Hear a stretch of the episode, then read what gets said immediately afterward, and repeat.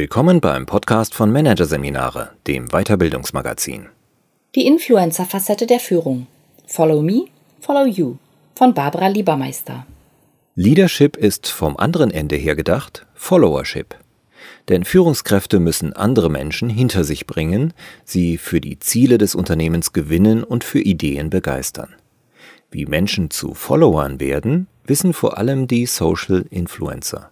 Von einigen ihrer Maximen können sich Führungskräfte inspirieren lassen. Wir alle sind uns einig. In der Komplexität, in der sich Organisationen bewegen, sind die Kreativität und der Einsatz eines jeden und einer jeden Einzelnen gefragt.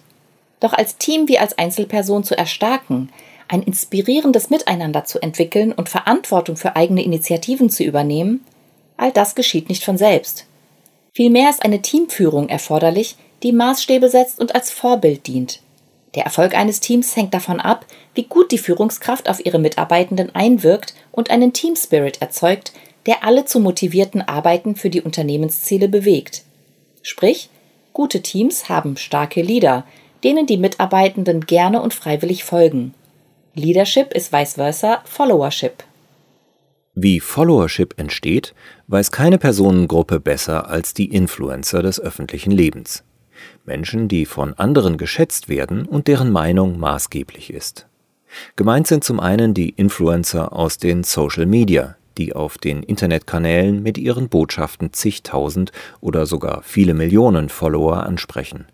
Zum anderen genauso Persönlichkeiten aus Sport, Politik, Kultur und Wirtschaft, die zwar vielleicht twittern und bloggen, ansonsten aber eher Fernsehbühnen, Zeitungsspalten und Keynote-Stages nutzen, um zu verkünden, wofür sie stehen. Ob im Netz oder in der analogen Welt, Influencer geben sich so, dass zahlreiche Fans sich an sie binden. Von einigen ihrer Vorgehensweisen können Führungskräfte daher lernen. Insbesondere vier Influencer-Maximen liefern Inspirationen. Maxime 1. Sei nahbar. Von unübertroffener Bedeutung ist fraglos eine gute Beziehung zwischen Führungskraft und Mitarbeitenden. Influencer bauen eine Beziehung zu anderen Menschen auf, indem sie sich nahbar zeigen und Privates teilen. Sie geben bekannt, wie sie leben und was sie mögen, filmen ihre Haustiere, präsentieren ihren Garten und den Drink, den sie dort gerade genießen. Auch Führungskräfte tun gut daran zu zeigen, welche Privatperson sich hinter ihrer beruflichen Rolle verbirgt. Wie weit sie hierbei gehen möchten, entscheiden sie natürlich individuell, denn jeder Mensch hat ein eigenes Bedürfnis, wie sehr das Privatleben abgeschirmt werden sollte, und auch die jeweilige Branche, in der gearbeitet wird, setzt Grenzen. Doch eins ist sicher und gilt überall. Menschen folgen Menschen, weil und wenn sie Ähnlichkeiten entdecken. Ähnlichkeiten vermitteln das Gefühl von Sicherheit. Sie suggerieren, dass auch in Krisenzeiten auf die Führungskraft Verlass ist. Man sitzt mit ihr im selben Boot, und allein das schon beruhigt. Wenn der oder die Mitarbeitende weiß, dass die Führungskraft ebenfalls gerade einen Kita-Platz für ihr Kind sucht, dass sie in das gleiche Fitnessstudio geht oder dieselben Podcasts hört, entsteht ein unsichtbares Band. Durch die Gemeinsamkeiten entsteht eine gewisse Nähe, die dazu führen kann, dass sich die Mitarbeitenden ebenfalls öffnen. Das gilt im privaten wie im Job. Wir engagieren uns am meisten mit und für Menschen, mit denen wir etwas teilen. Aber Nähe geht auch anders. Es muss nicht immer Persönliches offenbart werden. Manchmal reicht bereits eine unmittelbare, unprätentiöse Ansprechbarkeit. Legendär ist das Beispiel von Google. Um hierarchieübergreifend persönliche Bindungen zu fördern und näher zusammenzurücken, zelebrierte Google jahrelang seine TGIF-Meetings. TGIF steht für Thank God It's Friday, bei denen alle Mitarbeitenden ihrem CEO in lockerer Atmosphäre jede Frage stellen konnten, die sie bedrückt. Da das rasant gewachsene Unternehmen inzwischen über 100.000 Mitarbeitende hat, sind diese Meetings in der bisherigen Form zwar nicht mehr praktikabel, doch die Grundidee hat Schule gemacht. Das Cloud Computing Unternehmen Viva Systems zum Beispiel eröffnet in regelmäßigen Online-Meetings einen Informationsaustausch zwischen Mitarbeitenden und Führungskräften, bei dem alle Fragen erlaubt sind. Im Nachgang wird sogar per Fragebogen nachgehakt, ob Themen offen geblieben sind oder Fragen nicht geklärt wurden. In derartigen Meetings geht es natürlich weniger um private Anekdoten, sondern mehr um Fragen zu Projekten und Strategien des Unternehmens. Doch was zählt, ist die Nahbarkeit. Was zählt, ist zu erleben, dass jede und jeder mit der obersten Führungskraft einfach so reden kann. Und dass alle Fragen erlaubt sind. Wenn Führungskräfte sich auch unbequemen Fragen offen stellen, zeigen sie, wir haben nichts zu verbergen. Wir können hier über alles sprechen. Das schweißt zusammen. Maxime 2. Sei markant. They may forget what you said, but they will never forget how you made them feel. Diese Aussage stammt vom amerikanischen Theologen Karl F. Büchner und bezieht sich auf religiöse Rednerinnen und Redner. Was diese Aussage bedeutet und wie wahr sie ist, erleben wir, wenn wir das Marketing von Produkten betrachten. Denn erfolgreiche Marken sprechen Gefühle an. Eine Harley Davidson ist nicht einfach nur ein Motorrad, sie steht für Freiheit. Die Fastfood-Kette Dean David verspricht frische Lebensmittel und suggeriert damit gesunde Ernährung. Fresh to eat. Würden wir die gesunde Frische der Lebensmittel nicht schmecken, würden wir die Freiheit auf dem Motorrad nicht fühlen, wäre die jeweilige Marke nicht glaubwürdig. Andersherum gilt, vermittelt eine Marke positive Gefühle, dann ist sie stark, und dann greifen wir nach ihr. Bei menschlichen Marken verhält es sich nicht anders. Sie erzeugen Gefühle und stehen für ein Versprechen. Sie vermitteln Werte und schaffen Orientierung. Wohl keiner Person ist das zuletzt so eindrucksvoll gelungen wie Greta Thunberg. Die schwedische Umweltaktivistin stand auf der Liste der 100 influence-stärksten Persönlichkeiten des Jahres 2019, sprach vor den mächtigsten der Welt und wurde mit dem alternativen Nobelpreis ausgezeichnet. Warum? Weil sie eine Gänsehautbotschaft verbreitet. Beim Klima läuft was schief und ich bin laut, weil ihr meine Zukunft klaut weil sie Sinn stiftet, weil sie authentisch ist, weil sie einzigartig ist in der Art, wie sie für ihr Thema einsteht und weil sie sich sichtbar macht. Mit all diesen Attributen hat Greta Thunberg unzählige Menschen beeindruckt und beeinflusst. Thunberg überzeugt mit ihrer Botschaft und mit der Gradlinigkeit, Unerschrockenheit und Ernsthaftigkeit, mit der sie diese verkündet. Es geht ihr nicht um Ruhm, sondern um die Sache. Um diese Art von Influencing, bei der Persönlichkeit und Botschaft miteinander verschmelzen und beim Publikum Emotionen erzielen, ist der Weg, der Führungskräfte inspirieren kann. Ein guter Leader erzeugt Emotionen. Gänsehaut, Betroffenheit, Aufrüttelung, Freude, Begeisterung, Elan. Oder auch Zuversicht und Zutrauen. Ein Gefühl im Team von Ja, wir schaffen das. Und solche Gefühle ruft die Führungskraft bei anderen hervor, indem sie sich als diejenige unnachahmliche Person zeigt, die sie ist. Unter Führungskräften und Mitarbeitenden in Unternehmen wird das Prinzip der Selbstvermarktung und Selbstinszenierung jedoch kaum genutzt. Das liegt wohl an unserer nationalen Haltung. Wir Deutsche haben zur Selbstvermarktung eine reservierte Einstellung. Doch allen, denen Selbstvermarktung suspekt ist, sei gesagt, wir betreiben, wenn auch unbewusst, sowieso ständig Marketing. Denn jede Aussage, jedes Verhalten, jeder gesprochene Satz, jede Mail und Darstellung online und offline, ja selbst die Nonpräsenz in den sozialen Medien repräsentieren Haltungen und Werte. Alles, was wir tun und sagen, zahlt auf das Gesamtbild unserer Marke ein. Unsere Identität ist uns nicht einfach angeboren, wir gestalten sie in hohem Maße als Summe all unserer Aktionen, und wir tun gut daran, sie bewusst zu gestalten und gut erkennbar herauszuschälen. Denn Führungskräfte, die mit ihrer wahren Identität überzeugen und als solche eine echte Marke sind, haben ein gewinnendes Wesen, Sie gewinnen ihre Mitarbeitenden für sich und können sie daher auch besser mitnehmen und motivieren, gemeinsame Ziele zu erreichen. Leader, die ihr Profil schärfen und sichtbar herausstellen möchten, müssen daher Antworten finden auf Fragen wie Was ist mein Herzensprojekt? Was sind meine tiefen Überzeugungen? Inwiefern stimmen meine persönlichen Werte mit denen des Unternehmens überein? Wo finden sich Überschneidungen? Wo finden sich Widersprüche? Wie kann ich mit den Widersprüchen so umgehen, dass ich sie weder negiere noch dem Unternehmen damit schade? Welche Eigenschaften, Stärken und Schwächen, Talente und Gewohnheiten machen mich als Persönlichkeit aus und unterscheiden mich von anderen? Welche Attribute kennzeichnen meine Art zu führen? Der Gedanke übrigens, wenn ich gar nicht erst in sozialen Netzen aktiv bin, kann mir nichts passieren und meine Reputation ist gesichert, ist ein Irrglaube. Die Gefahr einer schlechten Reputation ist, wenn eine Person in den Social Media überhaupt nicht sichtbar ist, fast genauso groß, wie wenn sie sich dort zwar zeigt, aber unprofessionell auftritt.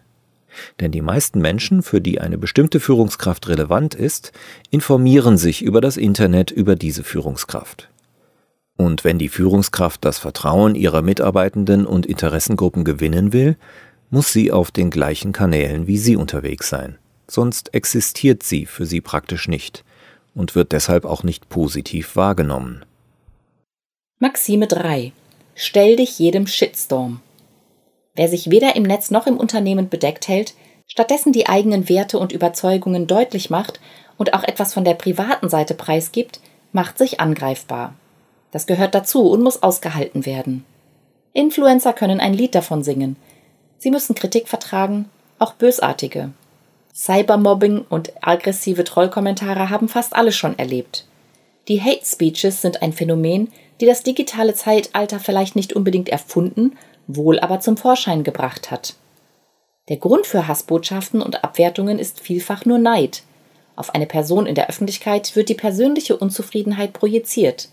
Wird die Person schlecht gemacht, fühlt sich die meckernde Person besser. In Unternehmen ist noch ein weiterer Faktor häufiger Auslöser für überzogene Kritik, heftiges Ablehnen, Widerstand und Meckern. Angst. Genauer, die Angst vor Veränderungen.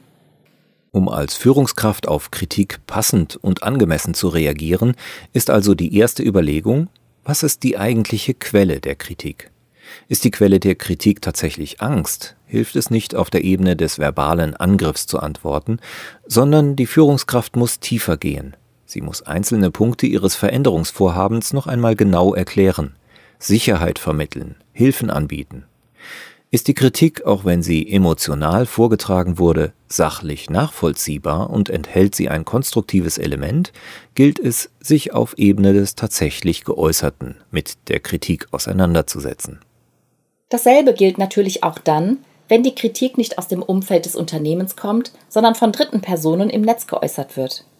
Auch hier lässt sich von Influencern lernen, und das bedeutet, sich zu stellen und sich, falls angezeigt, zu entschuldigen, und zwar unmissverständlich und klar.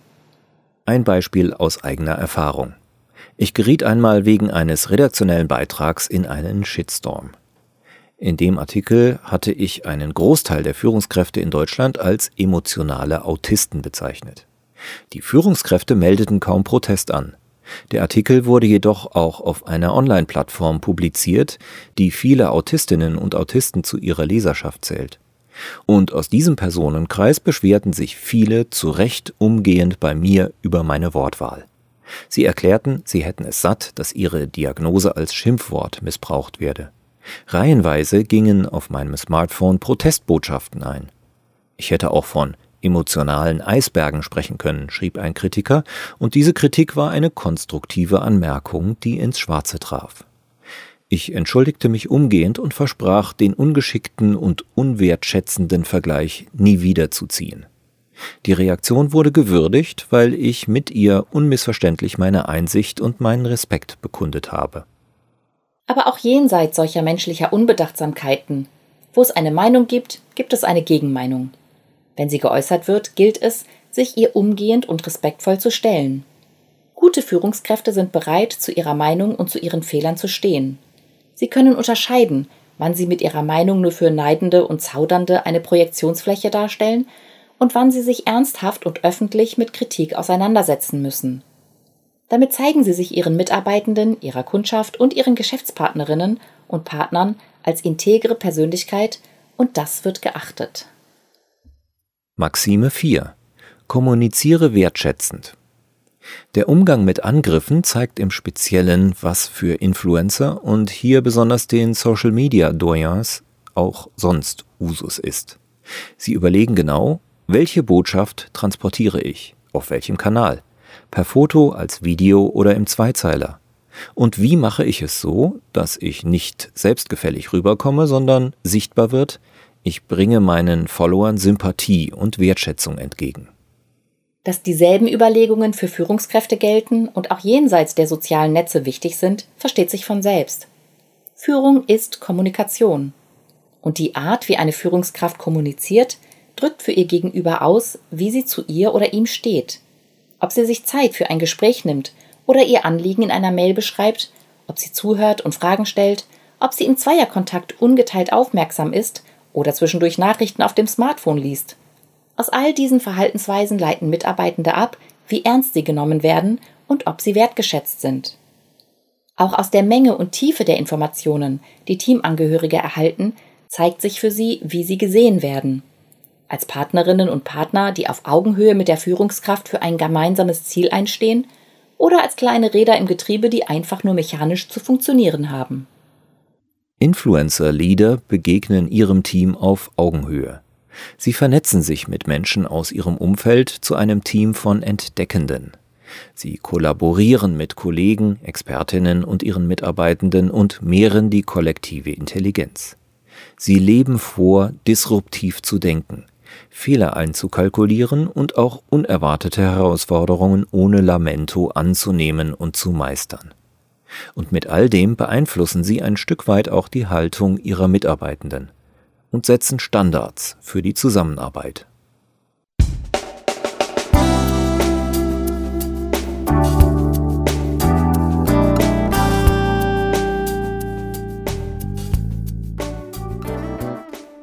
Sie hörten den Artikel Die Influencer-Facette der Führung. Follow Me, Follow You von Barbara Liebermeister aus der Ausgabe Juni 2021 von Managerseminare, produziert von Voiceletter. Weitere Podcasts aus der aktuellen Ausgabe behandeln die Themen Purpose Post Corona, Durchbruch für den Sinn und Musterbruch, mutlos mutig. Weitere interessante Inhalte finden Sie auf der Homepage unter managerseminare.de und im Newsblog unter managerseminare.de/blog.